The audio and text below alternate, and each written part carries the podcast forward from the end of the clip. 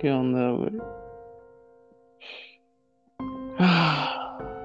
Usted ¿Qué pasó? Te escuché trabado.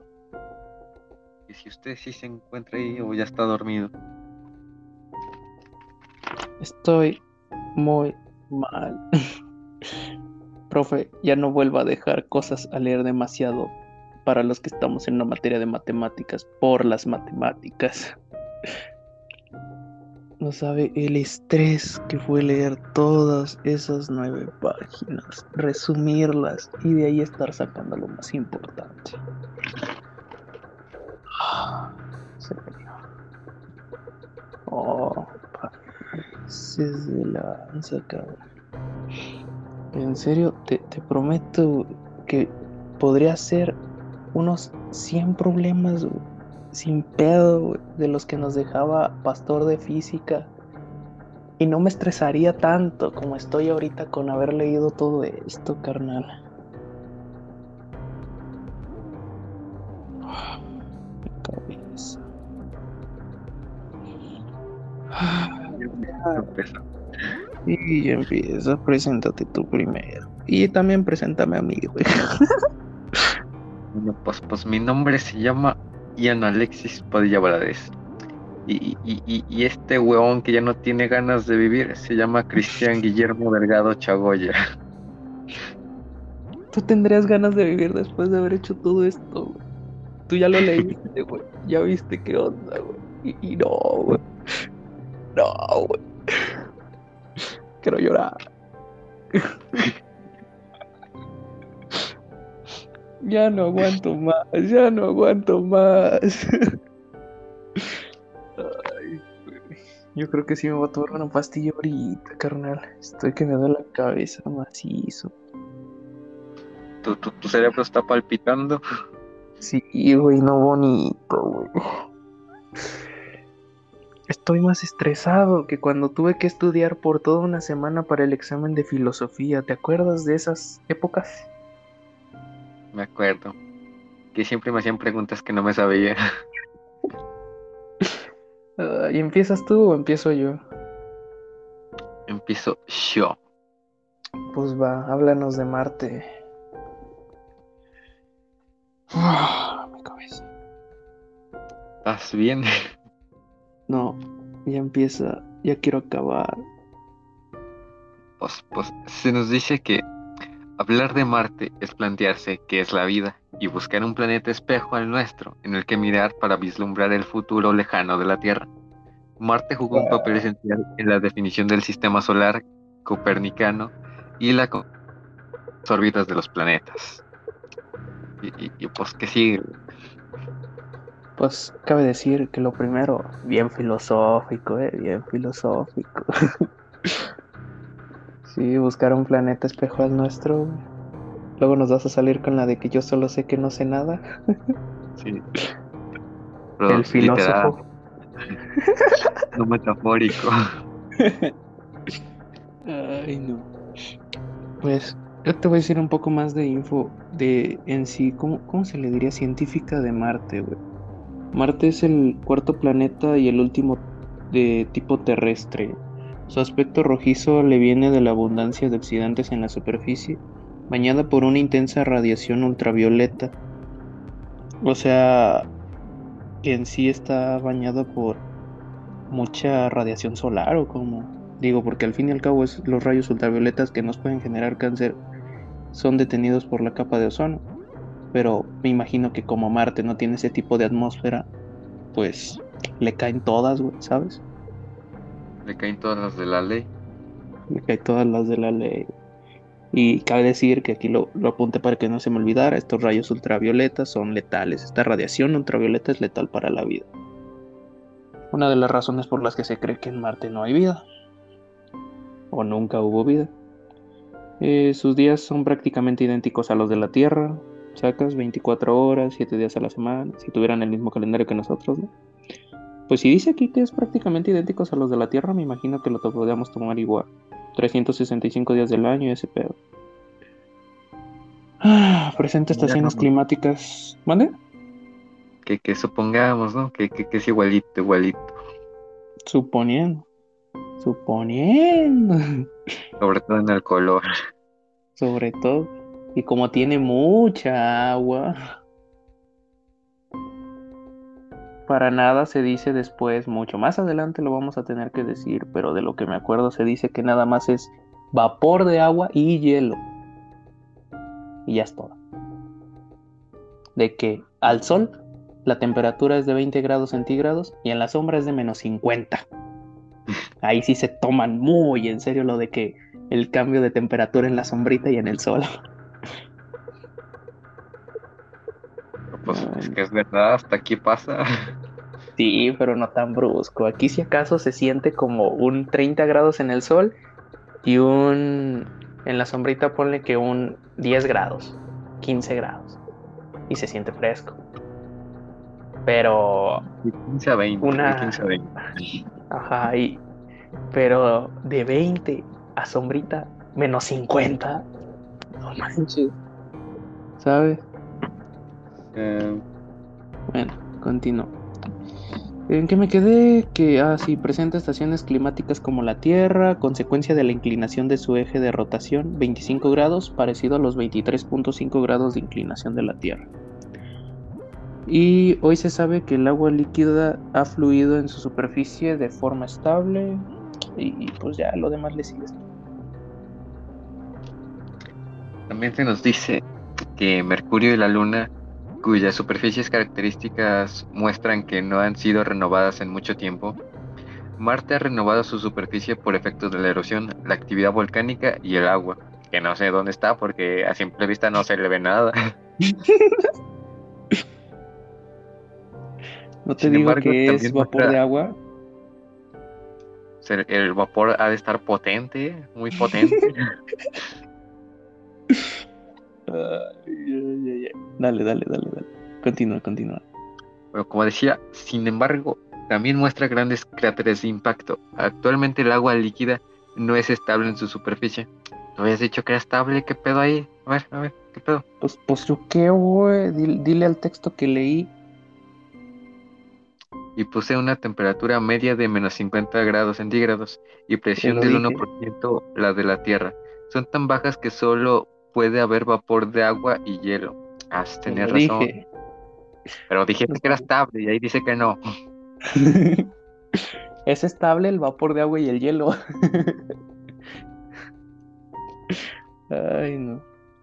Bueno, pues te voy a comentar que a pesar de que Marte es uno de los planetas más visitados por el hombre, con orbitadores y con rovers de exploración, no es el planeta más interesante del sistema solar, y menos si lo comparamos con otros planetas más llamativos.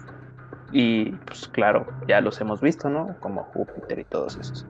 Ahorita te voy a mencionar unas cuantas características de ellos, pero eh, en los que ocurren cosas más llamativas o interesantes, por ejemplo, te, te puedo poner a Saturno, donde existen lagos de metano, o quizás prefieres explorar el gran planeta Neptuno, con sus mares líquidos de nitrógeno, y eso sin mencionar a Europa, la cual fue considerada como un posible lugar que podría dar inicio a la vida.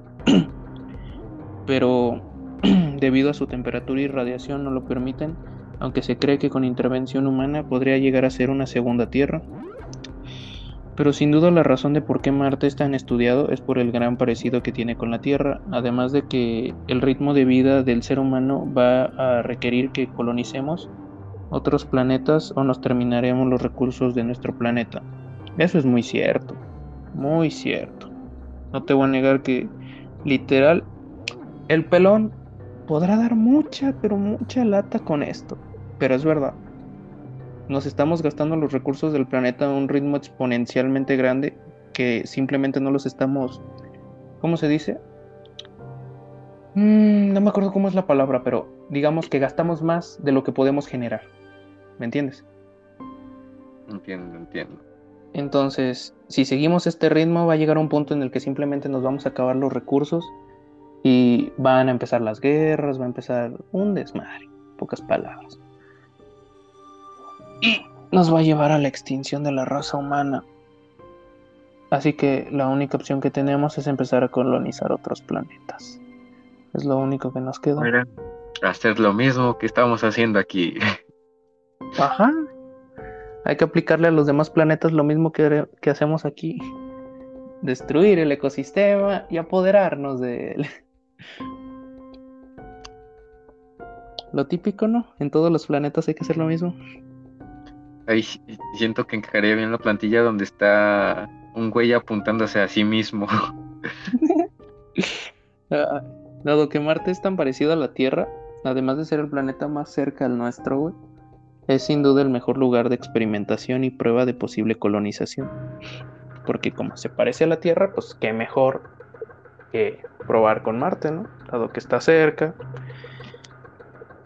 La verdad no sé a cuánto tiempo estemos de Marte, pero supuestamente ya han llegado naves allá o no. Según sí, ¿no? O sea, humanos me refiero, como tal, un humano que haya pisado Marte. Sé de que han llegado de estos que son como robots para explorar la atmósfera de Marte, pero como tal. Yo ahí me quedé. Ajá.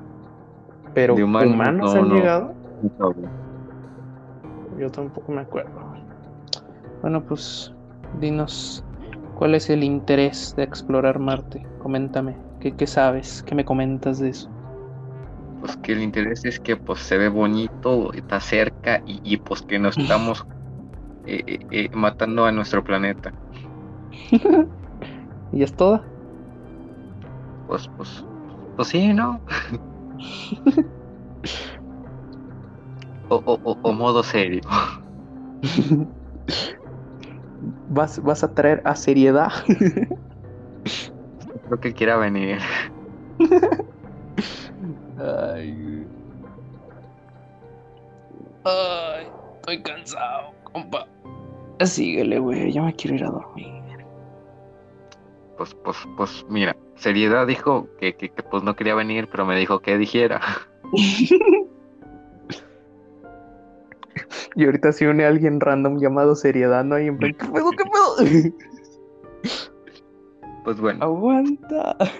Que resumiendo, el interés de la exploración de este planeta, eh, esto se resumiría muy bien en tres preguntas clave. La primera que es, ¿la vida se forma donde quiera que el agua líquida sea estable o precisa? ¿Alguna condición más?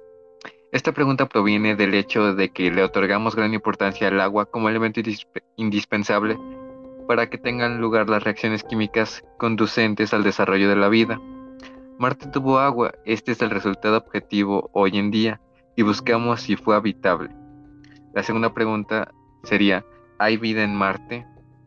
Hoy día las posibilidades de encontrar vida se agotan, sin embargo, aún siguen desarrollándose misiones para buscar a la superficie, misión europea ExoMars, último reducto que queda sin analizar. En todo caso, hoy día nos conformaríamos con saber que la ha habido. Esa sería ya una buena respuesta. Pues, pero pues yo no sé qué tan buena, ¿no? en plan como que pues, pues me conformo con saber que hubo. Pero, ¿y si ya no hay? por algo. puede que ya todos estén muertos, pero me conformo con saber que hubo. Pero bueno, además, me imagino que se conforman con esto porque es como, si la Tierra es tan parecida, si la Tierra, ahora resulta que vivimos en Marte. si Marte es tan parecido a la Tierra. ¿Qué tal si para los que vivían en Marte, para ellos Marte es la Tierra y la Tierra es Marte, Entonces, Marte es Marte y la Tierra es Tierra. Wow. Esa no te la veías venir, ¿eh? pero sí te digo, o sea, se supone que en sí el único interés que le ven prácticamente sería de que si es que hubo vida en algún punto y ya no hay, pues sería estudiar a Marte para saber por qué ya no hubo vida. ¿Sabes? Si alguna catástrofe desató X o Y evento que fue lo que provocó que al final ya no hubiera vida en Marte, que todo se fuera a la shit. Dijiste tres preguntas clave, ¿cuál era la última? La última es, si la vida apareció en Marte, ¿qué ocurrió después? Es decir, Marte fue habitable, ¿qué cambios tuvieron en el planeta para que hoy no lo sea? Y ahí lo que yo mencionaba, o sea, si, si, si hubo vida, entonces, ¿qué tan bueno es eso? Porque si ya no hay, es por algo. Y si se supone que es muy parecido a nuestra Tierra, si es que hubo vida, debía ser muy parecida a, nosotros, ¿no? O sea, que, que, ya nos cargó la ching. ya, es una sentencia de muerte, ¿no? De que si Marte hubo vida y ya no hay, entonces si se parece a la Tierra, hay vida y ya no va a haber. Vamos a morir. Los dinosaurios viéndonos desde el más allá. Va a suceder otra vez. Ay, no. ¿Qué? Ah, ah, me llegan notificaciones de Face que me interrumpen. Bueno, te, te voy a decir algo que me parece interesante. Ah, pinches notificaciones de Face. Lenguaje. Dile a Face que no te. Bueno, ya, ya mejor me cayó el IVA así. Bueno, te digo, eh, que algo que me pareció interesante, que lo anoté porque dije, la verdad ni me voy a acordar por mucho que me esfuerce, no lo voy a recordar tal cual. Así que lo apunté porque me pareció interesante que era que en el siglo XIX fue una completa confusión entre ciencia y literatura en lo que respecta a Marte. Tres años después de que Lowell edificara su observatorio, eh, eh, H.G, no sé cómo sea su nombre, pero así estaba, H.G. Así que no me sé su nombre, no lo voy a decir. H.G. Wells, ah, como Harrison Wells. Ah, capaz es Harrison Wells. Empieza con H, Harrison G. No. Harrison G. Wells, ¿te imaginas? Mira lo que hiciste, Barry. bueno, Harrison Wells publicó su famosa obra La Guerra de los Mundos Cabe decir que no sé si es Harrison, pero, pero queda bien. La Guerra de los Mundos, cuya emisión radiofónica a cargo de Orson Welles, irá güey, su pasado, en 1938 en la emisora CBS, provocó un caos en la ciudad de Nueva York cuando la población que se incorporó tarde a la narración se tomó en serio la invasión marciana. En pocas palabras, hubo desinformación y por, digamos que, un reporte o así, como tal, se tomaron esa literatura como que iba a haber una invasión de marcianos y cosas así. Ya sabes que gente que simplemente no está tan apegada a la ciencia, cualquier cosita que Latinoamérica. Ajá. Pero aquí esto fue en Nueva York. Fue en el pasado, sí, pero fue en Nueva York. O sea que ni el primer mundo se libra de estar bien pensativos. Ay, no. Bueno, continúo. Los grandes científicos que diseñaron las más importantes misiones al planeta rojo eh, leyeron las novelas de Marte de Burroughs y las crónicas marcianas de Ray Bradbury. Tanto es así que el día anterior a que la misión Mariner 9 llegara a Marte en 1971, tuvo lugar una reunión en el Instituto Tecnológico de California. En Pasadena, entre dos científicos, Carl Sagan, astrónomo investigador y uno de los responsables de las misiones Viking, que más adelante voy a explicar qué onda con las misiones Viking, entre otras, y Bruce Murray, director eh, por aquel entonces del Jet Propulsion Laboratory, dos escritores de ciencia ficción, Rad Bradbury y Arthur Clarke. Clark. ¿Dónde he escuchado ese nombre antes? y un periodista. Y, luego va encaminado a lo siguiente. Y un periodista, el editor científico del New York Times. ¿Te suena? No. El New York Times era donde trabajaba Clark Kent, Superman. O no sé, no, el New York Times me parece que no era de Superman, me parece que era de Spider-Man. No sé, uno de esos dos. De Spider-Man es el Daily Bugle. Entonces era de, de, Superman. Entonces era de Superman. No me acuerdo. Hace mucho que no leo cómics. Pero de que me suena de algo así de cómics, me suena. Yo soy el Clark, por Clark Kent. ¿Te imaginas que incluso la imagen de, ese que se llama Clark, si, si se pareciera al de Superman, güey? Sería como que nadie sabía que él era un marciano. Ya estaban entre nosotros. Ay, no. Bueno, deja busco dónde me quedé, que ya me perdí. ah, ya. Walter Sullivan, eh, New York Times, Walter Sullivan. El motivo es tan peculiar de, de tan peculiar reunión era autoplantearse la pregunta que si estamos preparados para lo que nos vamos a encontrar en Marte. En todo caso, el sentir de aquellos momentos se resume en la siguiente frase que pronunció Murray. De alguna forma, Marte se ha extendido y perdurado más allá del reino de la ciencia y se ha aferrado con tanta fuerza a las emociones y los pensamientos humanos que ha distorsionado la opinión científica acerca de él. Así que no ha sido solo la mente popular la que se ha formado una opinión errónea, sino también la mente científica. Queremos que Marte sea como la Tierra. Se le llama pensativismo a todo eso. Pues yo no sé cómo se le Por llama. no pero decir más feo. Pues ya ves, existe un deseo profundamente enraizado de encontrar otro lugar en el que podamos empezar de nuevo. Digamos que esa fue la idea de los científicos. O sea, en, la gente fue más de que pensaban en invasión marciana, pero los científicos era como que se hicieron tanto la idea de que Marte era tan igual a la Tierra que lo que buscaban era una forma de empezar de nuevo porque desde aquel entonces, con las guerras y todo lo que hubo, ya era como que, pues bueno, este planeta va a quedar en la chit, hay que buscar otro. ¿Sabes? Para hacerle lo mismo. Una Stones, ¿no? y otra 200 y otra. ¿Sabes? A huevo. ah, bueno. Esto va enraizado a los orígenes de la astronáutica. Pero eso te lo dejo a ti. ¿Qué me comentas de la astronáutica? que, que- que es e- ese nombre suena mucho a un juego que se llama Randonáutica. No sé de qué va, pero pues, pues, lo he escuchado. Típico. Ay, dale, dale, dale. Bueno, eh, en cuestión de los orígenes de la astronáutica, se nos dice que la exploración de Marte está vinculada con esta misma, de la que se sirve para el lanzamiento y puesta en operación de las misiones espaciales, orbitadores, estaciones y laboratorios de análisis y rovers de superficie. Por ello, merece la pena realizar un brevísimo repaso a los orígenes de la astronáutica en aquellos países que tuvieron parte activa. Los orígenes de la cosmonáutica en la URSS están representados por Konstantin, eh, no sé pronunciar su nombre, no, no soy ruso, Pues inténtalo, ¿no?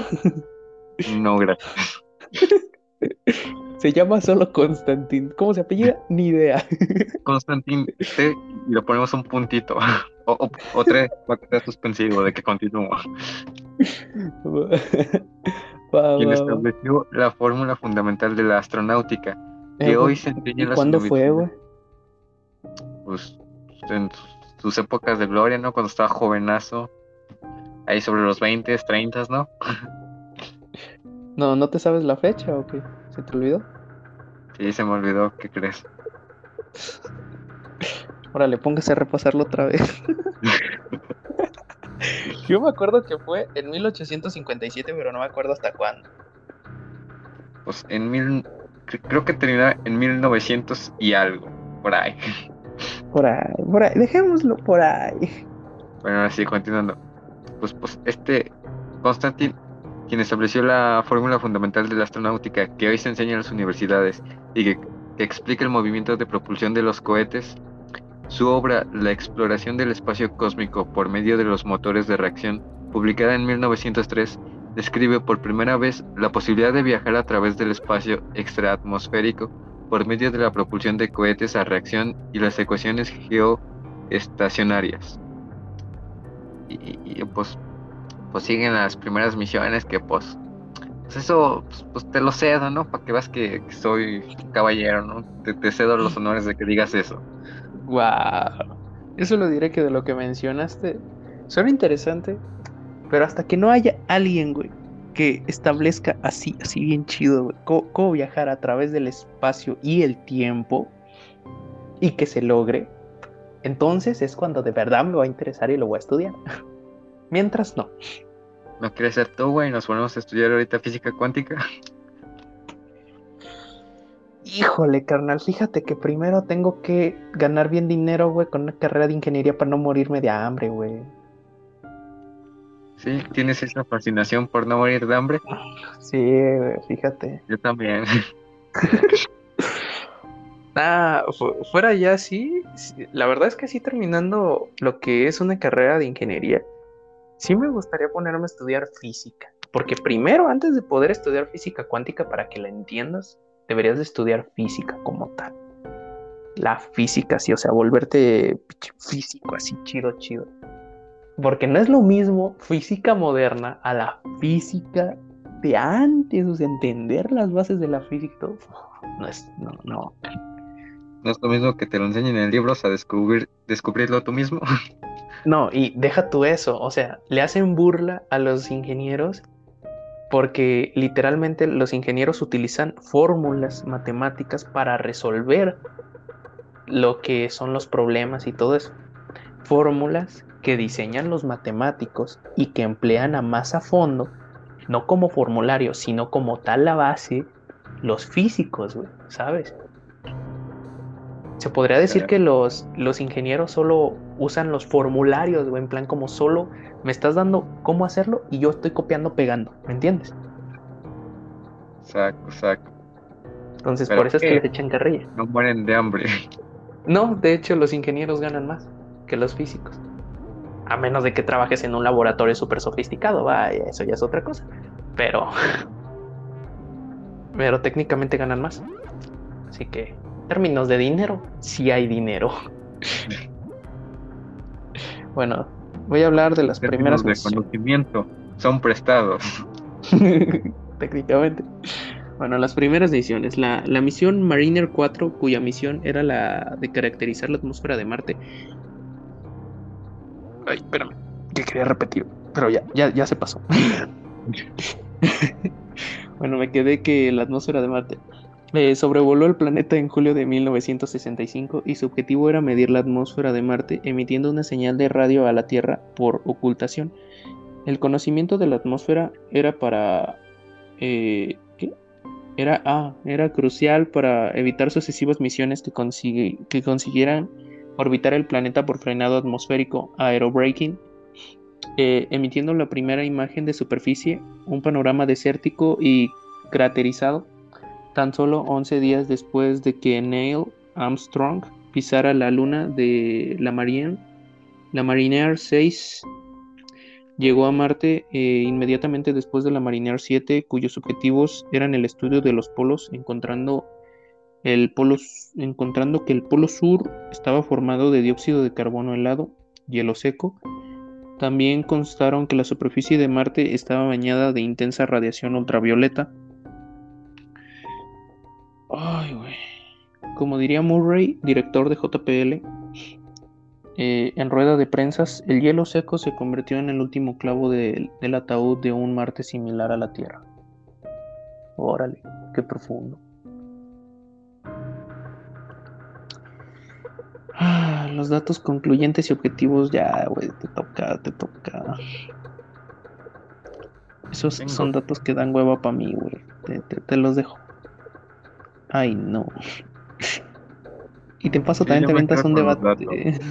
No, yo me quedo con los datos. Están muy bonitos los datos, güey. Le pues, dale los datos ya. Continuando con lo que explicabas, los datos concluyentes y objetivos, una vez que cubrió el 85% de la superficie, con una resolución entre 1 y 2 kilómetros, a Mariner 9 se debe el descubrimiento de los accidentes orográficos. Accidentes de oro, Eran de oro. Ay. Ya sí, ya me duele la cabeza, ya no sé ni qué estoy viendo, ni qué estoy diciendo, ni qué estoy viendo. Me siento como si anduviera drogado. Nunca lo he estado. Borracho sí, pero nunca he estado drogado. Bueno, continuando con, los accidentes de oro más prominentes de A menos de que te antes estar drogado, estar todo anestesiado. Esa vez sí estuvo bien loco. Cuando me operaron. No, no fue, o sea, no veía cosas, güey, así a lo loco, no, sino que como estaba anestesiado, no sentía el cuerpo, güey, cuando, cuando me operaron. Entonces, intentaba mover el brazo y se movió mi pierna. Y estaba bien loco eso. estaba como que, ah, chinga, ya me rompieron. Ay, no. Mamá, ayúdame, bugué. Ay, sí, tío, está, tan loco, güey. Dale, dale, dale, síguele, síguele, no te interrumpo. Bueno, otra vez, continúa con los accidentes de oro más prominentes de Marte. El Olympus Mons, en la región de los grandes volcanes de Tarsis, el volcán más alto del sistema solar con una altitud de 27 kilómetros. El Valles Marineris, un cañón de 5.000 kilómetros de longitud y 11 kilómetros de profundidad. La región de Kreis Planitia, una intricada red de canales entrelazados producidos por antiguas inundaciones. Por todo ello, Mariner 9 devolvió la expedición a la exploración de Marte. En efecto, Marte no es como la Tierra, pero tampoco se parece a la Luna o Mercurio, aunque tiene cráteres, también presenta una superficie en renovación. Aunque otras misiones fueron fallidas, el éxito de las misiones americanas se debió a que las misiones se lanzaban por pares y además no estaban preprogramadas, sino que realizaban maniobras en tiempo real adaptándose a las condiciones de un planeta donde las tormentas de arena son frecuentes, a diferencia de las misiones de la URSS, que fueron fallidas todas, y ello a pesar de que lanzaron misiones como la Sond 2, semejantes a la Venera que habían alcanzado Venus con éxito. También probó la URSS con misiones que llevaban módulos de descenso, además de los orbitadores, para la medida de condiciones meteorológicas como la Mars 2, 3 y 6 entre 1971 y 1976, pero resultaron fallidas precisamente por la existencia de tormentas de arena producidas en la llegada a Marte. Entonces se puede decir que, en resumidas cuentas, estas expediciones que enviaban como unas mini naves, por decirlo de una forma más fácil de entender para todo el público, los Estados Unidos no fallaron porque ellos a cada rato sí estaban jugando, güey, no lo ponían en modo automático, güey. Pero aún así, güey, se supone, güey, que cuando mandas algo al espacio y así, todo es automático por, por el lag, güey, que es de no sé cuántos minutos. pues ya ves, pero según todo, era controlado manualmente. O, o, sea, mandado personas allá, güey, los americanos. No creo, porque estamos hablando de, de 1971 y 1976, ¿sabes? Comparándolo con la tecnología que ya a día de hoy, pues no, o sea, a día de hoy te la creo, pero en aquel entonces no, no te la creo. Pero sí, como dices tú, o sea, había un, o sea, había un retraso. Ajá. Eh, no, no sabría, o sea, imagínate, van a impactar contra, en, en, la tormenta de arena, no sé, alguna roca o algo contra lo que fueran a impactar, y, y ellos hacen el movimiento, pero la nave se, se mueve como 10 segundos después, entonces, ¿sabes? Realmente no creo que sirviera de mucho.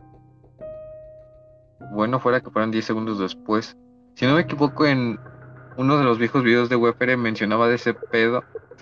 No me acuerdo si era en el propio Marte o en la Luna que había 7 minutos de retraso en lo que hacía. la madre! no, no, no, man. Por eso te digo que, que no, no sé qué pedo ahí. Por eso mi duda de si mandaban personas o no. Pues entonces me imagino que si empezaba una tormenta, güey, lo que hacían era como que moverlo hacia un lugar donde no hubiera tormenta y, con suerte la respuesta se alcanzaba en esos 10 minutos y se salvaba. ¿Sabes? O sea... Es mi única hipótesis porque no creo que hayan mandado a gente hasta Marte en aquel entonces, ¿sabes? Si a duras penas se llegaba a la Luna o, qué pura suerte y Jonas cuando llegaban agradecidos con él de río.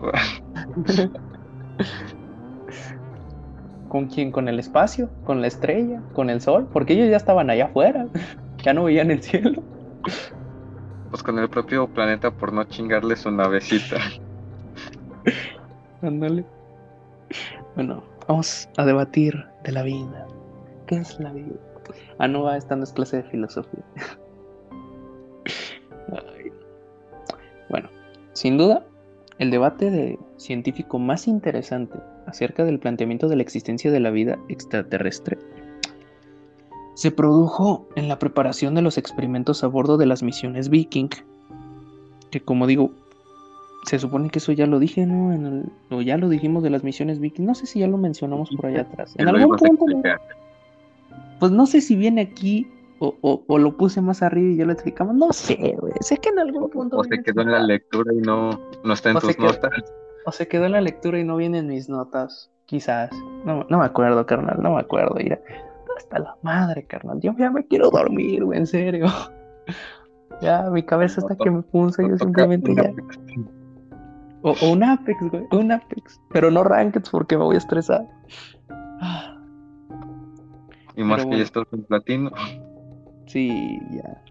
Bueno, te digo, las misiones viking. El término de exobiología ya había sido utilizado por Joshua Lederberg, Nobel en Medicina, para descubrir el estudio de la existencia de vida fuera de la Tierra y estudiar el riesgo de biocontaminación relativo a los vuelos espaciales que podrían contaminar ecosistemas de bacterias en el espacio exterior. Por lo que yo leí, o sea, esto son mis notas, pero había más información sobre esto. Por lo que había leído sobre eso, o sea, me pareció algo muy así como de que película de terror, ¿sabes? De que mandan naves y luego regresaran. Y tanto como supuestamente podemos contaminar con bacterias, ya sean nuestras allá como de allá para acá. Me, me lo imaginé así, tipo película de terror como las de Alien, ¿sabes? Que regresaron a la nave y trajeron a alguien ahí y nos mostraron todos. tipo así. Porque sí, o sea, al fin y al cabo es contaminación. pero sí. Entonces, ah, se me cayó el audífono. Bueno. podrían contaminar ecosistemas de bacterias en el espacio exterior o en otros planetas, como había dicho. Sin embargo, no viceversa. Sí, yo creo que sería más peligroso viceversa. O sea, si se muere el otro planeta, ¿qué más da? Pero nosotros, güey, no manches. Un poco del tema y con eso de viceversa, en caso de que si ocurriera algo a lo alien, sería como las películas que siempre los alienígenas, nosotros no les hacemos nada, nuestras balas son de juguete. Ojalá no, güey. Ojalá no. Y te imaginas a la mera hora, güey. Una bala basta para destruirles toda la nave, güey. En plan, wow. Está potente. También en películas no entiendo por qué, en cuestión de tecnología, hacen a otras razas más avanzadas. Pero en cuestión a cómo se comportan y así, su comunicación y así. Ajá, son, más retrasadas. Ajá son más retrasados. A ver, es la verdad, ¿no? Se escucha bien culé.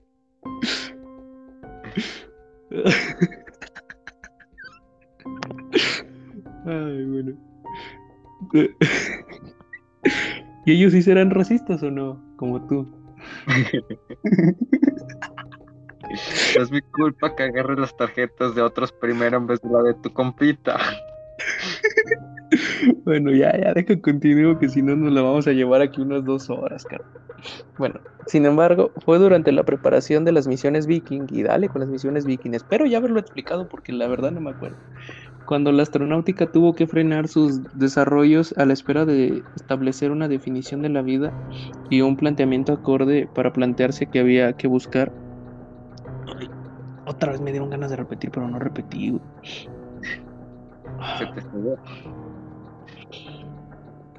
Se me cebó. Bueno, me había quedado en plantearse que había que buscar en Marte. Hay que destacar el punto de vista del científico más entusiasta relacionado con Marte, Carl Sagan, 1934 a 1996, quien defendía olvidarse de los tópicos aplicados a organismos vivos, nacer. Eh, chale, ya me perdí, carnal. Ah, ya, ya, ya, ya. Nacer, reproducirse y consumir energía, y centrar los esfuerzos en buscar desequilibrios termodinámicos. Pero sin duda, el que hizo mayores aportaciones fue el genetista Norman H. Horowitz. Horowitz, ¿se escucha? Si lo sabes Norman Osborn. El chile, Norman Osborn. Pero pues si lo decimos así, luego el profe va a andar buscándolo ahí de que no, ese no era, ¿sabes? ¿Cómo que me sale un tal duende verde?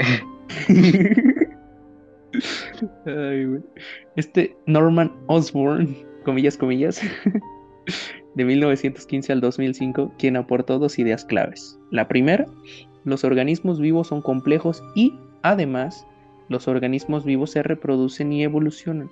La evolución significa transmitir la información genética en la reproducción y transmitir también sus mutaciones, y de ello se realiza gracias a la química del carbono. Por ser este el elemento de la naturaleza que presenta mayor número de combinaciones posibles para formar compuestos. Las misiones Viking llevaban como experimento inicial la búsqueda de vida. ¿Ves? Aquí ya viene la explicación de las misiones Viking, güey. Las Viking llegaron a Marte en julio de 1976, esterilizadas para evitar contaminar biológicamente el planeta, y con tres experimentos para la búsqueda de vida. Sin embargo, los resultados no fueron concluyentes. En todo caso, no debemos olvidar la valiosa aportación de los propios orbitadores Viking que ayudaron a establecer la configuración definitiva de la superficie de Marte. Además, profundizar en el conocimiento de los polos del planeta. ¿Y para qué nos sirve esto? Pues el estudio de las variantes, de las variantes de las variaciones estacionales de los polos aportará conclusiones relevantes en el estudio de los cambios climáticos experimentados en Marte. Y pues a ti te toca decirnos qué onda con las misiones orbitadoras, orbitadores, no me acuerdo cómo se llamaba. Pues, pues, pues las misiones orbitadores, pues, pues son misiones donde se orbitan. ¡Guau! Premio Nobel por la mejor explicación. Es como los significados de las palabras en Google. Eh, ¿Qué te dice? ¿Qué significa? Significado. Significado significa significado. o acción de significar. Acción de significar. Eh, siempre salen con sus cosas. Ay, no. Bueno, estas misiones se nos dice que la primera misión enviada a Marte se produjo 20 años después de las Viking, cuando en noviembre de 1996 se lanzó la MGS, Mars Global eh, Sur, eh, no sé cómo pronunciarlo. Vamos a dar skip. una misión con que ha sur. una gran cantidad de información. Luego continuaremos con los rovers de exploración. Y resulta curioso pensar que hemos aprendido grandes cosas de Marte analizando los meteoritos encontrados en la Tierra, que proceden de Marte. En la actualidad existen 12 rocas catalogadas como marcianas, una de ellas, encontrada en la Antártica en 1984, permitió un análisis de sustancias carbonáceas que solo se forman en presencia de agua. Y le sigo con el siguiente o, que proceda. O, tu finaliza. No, échatelo. Bueno, e, e, el, penúltimo sería el intercambio del material entre la Tierra y Marte, que ha tenido que ser frecuentemente en la historia de los planetas, incluso más probable es que el material de Marte haya llegado a la Tierra debido a su mayor gravedad, y no sería descabellado pensar que hemos intercambiado vida en ese material. Y, que esa vida esté en la Antártica, ¿no? Ahí congelada, varios metros. Que a lo, a lo la era de hielo, cuando este sí se encuentra un dinosaurio y luego también se encuentra una nave espacial congelados, ahí como si nada si hablas de la última película, esa creo que nunca la vi completa. No, la 1, cuando se pierde en una cueva. ¿En una cueva? Sí, que entra en una cueva y se pierde. Eh, que es cuando están escapando, creo, de una avalancha o algo así. No me acuerdo muy bien cómo va la película. Pero se pierden en una cueva. Y en esa cueva es donde Sid se encuentra un dinosaurio congelado y una ah, nave espacial. Además de pirañas, creo, así. No, no, no, no saco, no saco. Yo, yo tiene mucho que no la veo, pero sí me acuerdo de esa escena. Yo solo saco la primera, que es lo de la. No, no, no, no, no me acuerdo qué pasa en la primera. me acuerdo de la primera, no me acuerdo de la primera. Wow, bravo, bravo. ¿En dónde conocen a, a, la novia del Manny, güey? En la 2. Entonces es en la 2 en donde ocurre la inundación, ¿no? Sí, en la 2 es donde ocurre la inundación. Entonces, ¿en la 1 qué pasa? En la 1 pasa lo de la niña que encuentran o niño, no sé qué sea. y lo Ah, intentan ya. llevar de vuelta con su familia. Saco, saco, el, el bodoque. Bodoque. Ay, güey, bodoque. Y la 3 es eh, donde salen los dinosaurios ocultos bajo el hielo.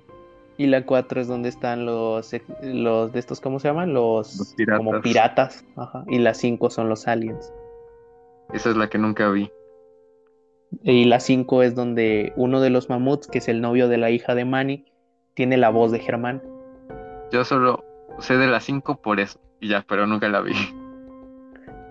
Yo sí la vi y en serio que está bien raro, güey. Escuchar ahí la voz de Germán. Es como que, ¿what? Qué loco. ¿Sabes? Pero no, yo sacaba lo de que, que, que estuvieran enterrados ahí en Antártica y bajo toneladas de hielo. Por una película que no vi, eh, no vi hace tanto, qué sé yo, unos par de meses, de, de, de unos aliens que, que, que en el futuro mataban a todos, toda la raza humana. ¿O, o te acuerdas de, de GTA V? De, en la primera misión en la que tenías que ir ¿Dónde está con el Michael el Trevor. Ajá, hay un, hay en un río, ahí, ahí está todo congelado y ahí está el alien bajo el hielo. Saco, saco. Sí, así, ¿no? Ahí congelados los aliens. Con a la madre, siempre estuvieron aquí. Bueno, acaba de decir que si vemos como que el universo se está expandiendo y todo eso, y de que puede que haya vida en otra galaxia, pues sí podría haber vida extraterrestre. Si lo quieres ver como que todo es una simulación a lo Matrix, así, pues, pues quién sabe. Ya nos cargó la China. Ay, bueno, las consideraciones finales. Si hablamos de Déjate interrumpo, carnal. Y, y pues, pues lo de la simulación, no hay pedo mientras no sea a lo Doki Doki. Ay, no. Ay, no. Pues es que si realmente te pones a pensar, si una persona tuviera el poder de manipular la realidad como tal y se enterara de que no es real, que puedes literal crear personas, destruir personas así como un dios, pero sabes que realmente todo es falso, que te están controlando, o sea, yo creo que no cualquier persona se mantendría muy cuerda, ¿sabes? Sea, Y más si tienes contacto con el real, o en este caso, la persona real. O sea, en sí ese Con juego es una crítica. Ajá, en sí ese juego es una crítica directa a Dios, güey. Porque es, es como tener ese contacto con ese ser, por decirlo así. Y, y mostrarle, en este caso el juego nos muestra a nosotros como si nosotros fuéramos el Dios, mostrarle realmente que nosotros, nuestras decisiones hacen sufrir a todos allí, hacen que todo se vaya a la shit, todo, todo valga una pura y dos con sal. Y, y nos muestra el lado más cruel, güey, nos muestra lo peor. De que como si fuéramos unas personas muy crueles y, y esto y aquello. ¿Y por qué no hacemos nada para ayudarlos? Y cuando queremos hacer algo para ayudarlo fue cuando eliminamos a Mónica, que en este caso la matamos. Entonces, lo cual es como de que, madres, si técnicamente somos los dioses, pues qué dioses más crueles. Por eso te digo que es una crítica directa a Dios. Digo, yo no creo en la religión, yo soy ateo, pero, pero está potente, está chido, está, está fuerte, está fuerte. está fuerte, está fuerte. Y tuvo fuerte todo el esfuerzo que hiciste y aún así no salvaste a Yori. ah, güey, sí me dio un bajón emocional, güey. ¿Qué crees que luego cuando estaba platicando con el Rocket sí fue como que me rompí, güey? Sí me rompí y, y, y ya después de que un rato de relax, ya, me arreglé. Y es que yo soy muy bipolar, güey, entonces juegos así no me conviene jugar. Porque sí terminaría muy mal. Como cuando vi la, la de, ¿cómo se llama? Golden Time también, güey. Me estaba dando un bajón emocional bien macizo, así bien machín, güey. Ah, pero nada, como cuando vi este, ¿cómo se llama? Shigatsu wa Kimi no Uso. Ajá, güey, cuando vi Shigatsu. Ah, Cuando vi Shigatsu, güey, me regresó la depre. Me regresó la depre, güey. Estuve con depre como por una semana, güey. Y hasta que poco a poco, güey, me tuve que sacar de allí yo solo, güey, y platicando con el rock y así, güey, pero no, sí, estuvo feo, estuvo feo. Pero aún así, güey, volví a ver otro anime de ese tipo, güey, y me vi a güey, y volví a caer. pero ese fue como por dos días, porque ese no era tanto de, de los problemas que yo había pasado en mi vida. Entonces ese no me pegó tan feo. Pero luego está Clana, que ese sí es más historia como de la vida real, lo que realmente te puede pasar en la vida. Y, ese me da miedo verlo, güey. Es como que, ay, no. ay, no. ¿Sabes? Ese sí me da miedo verlo. Ese sí es como que, ay, no, O sea, por lo que tengo entendido, así como tipo sinopsis, sé que trata de un vato que está en prepa y se enamora de una morra y así termina en la prepa. Y, ya hasta ahí se quedan, no, no estudian la uni. Y te muestran los problemas que pasarían, los problemas que pasan como pareja y ese pedo y todo. Y no sé todo lo que llega a pasar, solo sé que después eh, ya están como que casados, ¿no? Tienen su casa, todo bonito, su trabajo cada uno, yo qué sé. Y tienen una hija. Pero después, por, por lo que tengo entendido, se muere la mamá, güey y pues queda el papá solo con la niña y no sé qué pasa o por qué, pero me, me dijeron que cuando llegara el, momento de que lo fuera a ver, me dijeron, vas a tener que elegir. Y, quieras o no, en algún punto te va a doler la elección. Y como que, ay, no.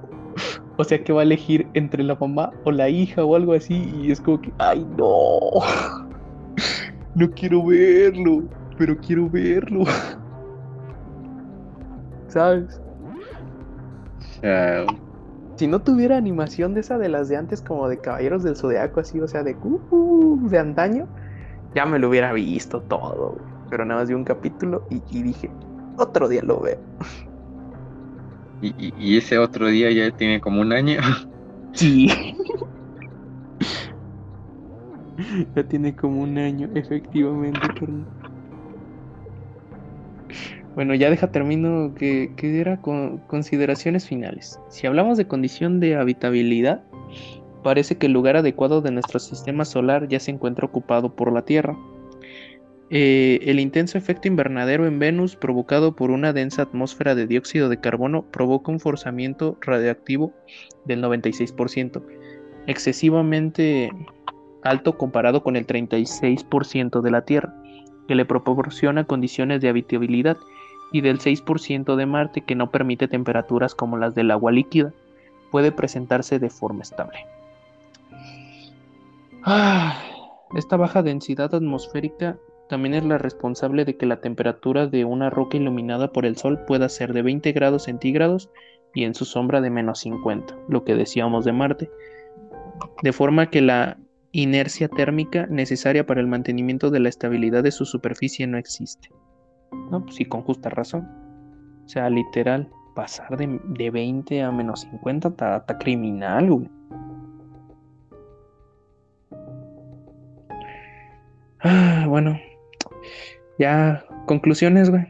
¿Qué, qué, opinión das de todo lo que hemos leído? leído, reflexionado de aquí, de... En cuestión de conclusionar, no, no hay conclusiones. ¿Qué opinas de que supuestamente el planeta espejo que todos vemos ahí como que, nada, pues es igual. Luego nos dicen que no es igual, y luego que sí es igual y que no es igual.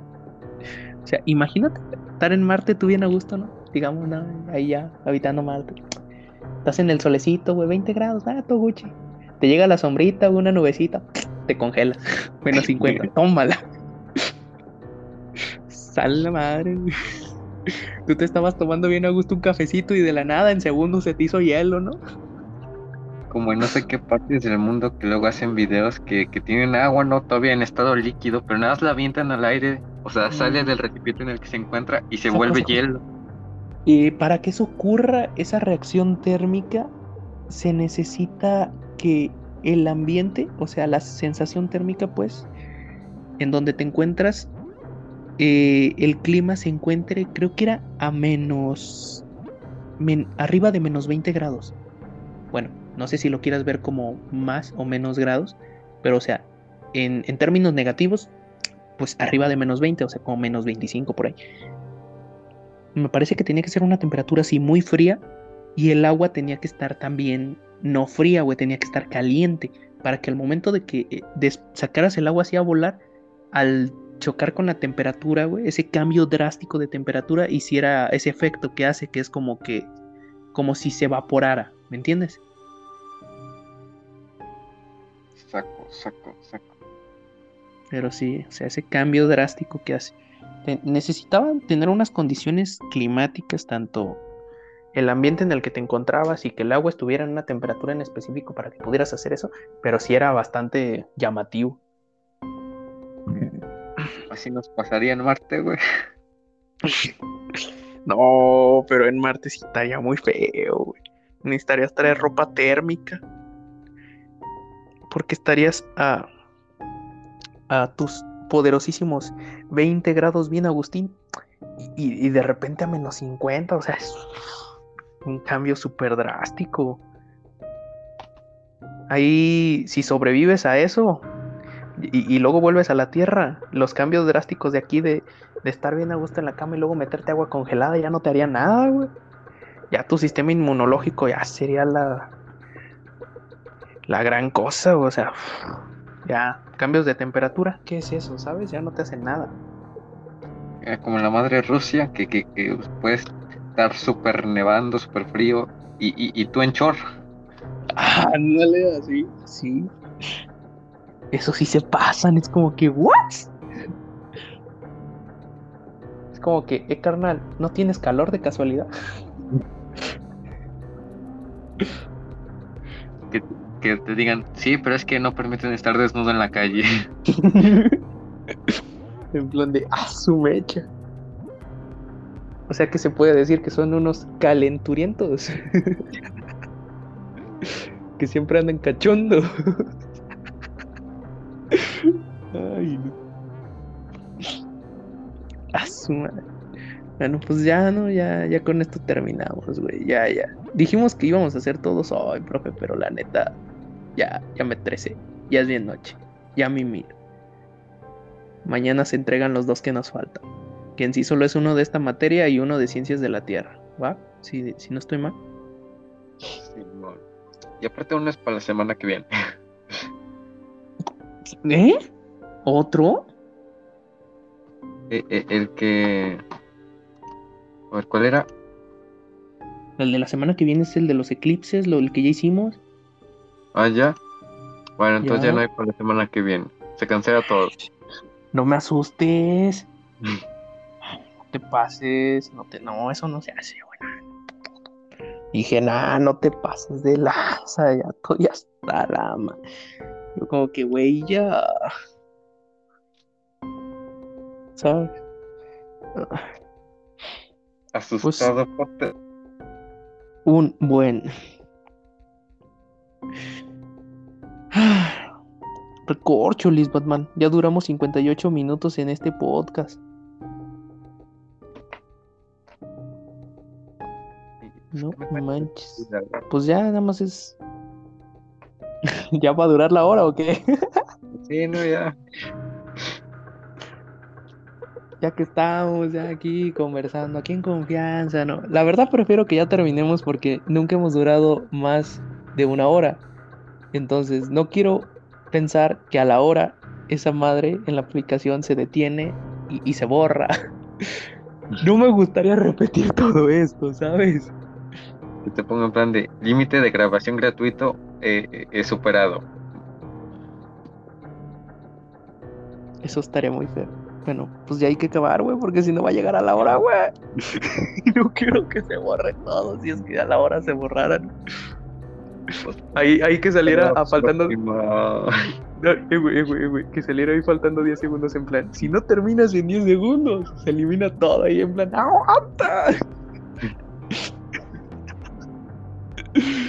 Ay, no. Bueno, pues ya, eh, ya, bueno, adiós, bye. Aquí nos despedimos. Y, y mañana nos vemos con otra grabación de este podcast. ¿Va, güey? Tal vez. Tal vez. Nah, güey, si hay que acabar ya mañana, güey. Ya no quiero hacer nada en domingo, güey. Aunque sinceramente con las tareas que llevamos, no creo que acabemos mañana todo. Yo creo que nos va a faltar alguna tarea, si acaso, de ciencias de la Tierra y, y unas de temas. Que pues esas ya, güey. O el domingo o el lunes, güey, ya. ¿Cuántos temas te toca a ti, güey? Aira sí sobrepasa la... Ah, sí, sí se pasa de la hora, sí está chido. Con madre. Ah. Ah, me volvió a tronar el cuello. Bueno, entonces yo creo que hasta aquí lo dejamos, pues ya dijimos todo lo importante sobre Marte, ya nos despedimos, ya todo. Ya, ya charlamos, ya, ya de todo. Ya, ya, ya, ya, ¿qué, más quiere? Ya llegamos a la hora. Ahora, un Apex, sí, ya toca jugar. Ya toca jugar, ya toca jugar. Vámonos de aquí. Sayonara. Nos vemos en la próxima.